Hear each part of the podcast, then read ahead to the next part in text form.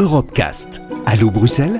Présenté par Thomas Cox et Ulrich Heugeveld. David Cameron annonce qu'il va organiser un référendum sur le maintien ou la sortie de son pays sur Euradio. Bonjour et bienvenue dans une nouvelle édition d'Allo Bruxelles, votre émission où l'on fait le focus sur une actualité européenne. Alors aujourd'hui, nous allons nous intéresser au Green Deal, hein, la nouvelle feuille de route de la Commission européenne censée proposer une stratégie globale pour faire face à l'urgence climatique et environnementale et orienter nos sociétés vers un avenir décarboné. Alors bonjour Ulrich. Oui, bonjour Thomas. Alors Ulrich, qu'est-ce que ce nouveau pacte vert européen et que contient-il? Oui, alors Thomas, ce document, il a été élaboré par les équipes d'Ursula von der Leyen, arrivée à la commission, à, la tête de la Commission européenne à l'automne dernier, et elle l'a présenté euh, ce Green Deal à la fin 2019 euh, dans le but, je cite, de transformer un défi urgent en une chance euh, unique à saisir pour l'Union européenne, c'est-à-dire de placer l'UE en leader international de, de, la transition écologique. Et ce pacte vert, il a une vraie ambition, prévoyant que le, que le climat, il irrigue euh, l'ensemble des politiques euh, européennes, que ce soit l'énergie, l'industrie, les transports ou encore euh, l'agriculture, avec un objectif final, celui d'atteindre la neutralité carbone d'ici à 2050. Il vise évidemment à créer un mix énergétique plus propre, une industrie plus durable dans son cycle de, production et aussi à rendre le secteur de la construction plus vert. Alors on le voit, le chantier est vaste, hein, aussi vaste qu'en est l'enjeu, bien sûr. Ce n'est pas la première initiative hein, qui voit le jour pour faire face à cette urgence environnementale. Quels sont les points forts de ce pacte-ci, Ulrich? Alors oui, effectivement, il est, assez ambitieux hein, ce, ce, document, euh, notamment par euh, la nouveauté qu'il couvre les principaux secteurs de l'économie, euh, ce pacte vert, et il tend non seulement à atteindre la neutralité carbone d'ici à 2050, mais aussi à remettre l'économie face à la réalité environnementale et à poser de strictes limites.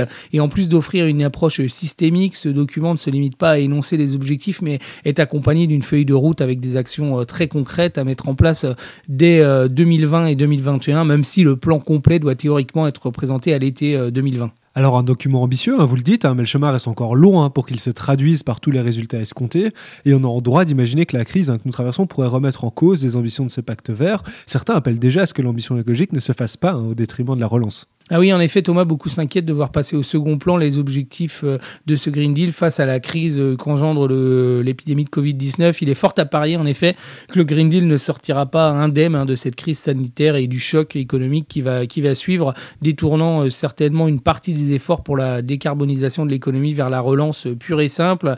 Et déjà, certains des piliers centraux du Green Deal sont aujourd'hui en, suspens, comme le chantier de la, de la biodiversité, celui pour une agriculture plus écologique ou l'aspect de la lutte contre la déforestation et peut-être le symbole, un des symboles de cet attentisme bien des pays dont, la France n'ont toujours pas transmis à la Commission leur feuille de route détaillant les axes de leur euh, implication dans ce euh, Green Deal. Alors tout cela vient s'ajouter à des doutes qui préexistaient hein, déjà pour la, réussite de ce grand plan vert, une grande question euh, planait déjà notamment sur les financements de ce pacte qui semble à la fois insuffisant et dont la source reste parfois assez floue. De plus à ce stade, ce Green Deal, n'a rien de contraignant si ce n'est que le Conseil a validé à l'unanimité euh, sans la Pologne la neutralité euh, carbone d'ici à, 2050.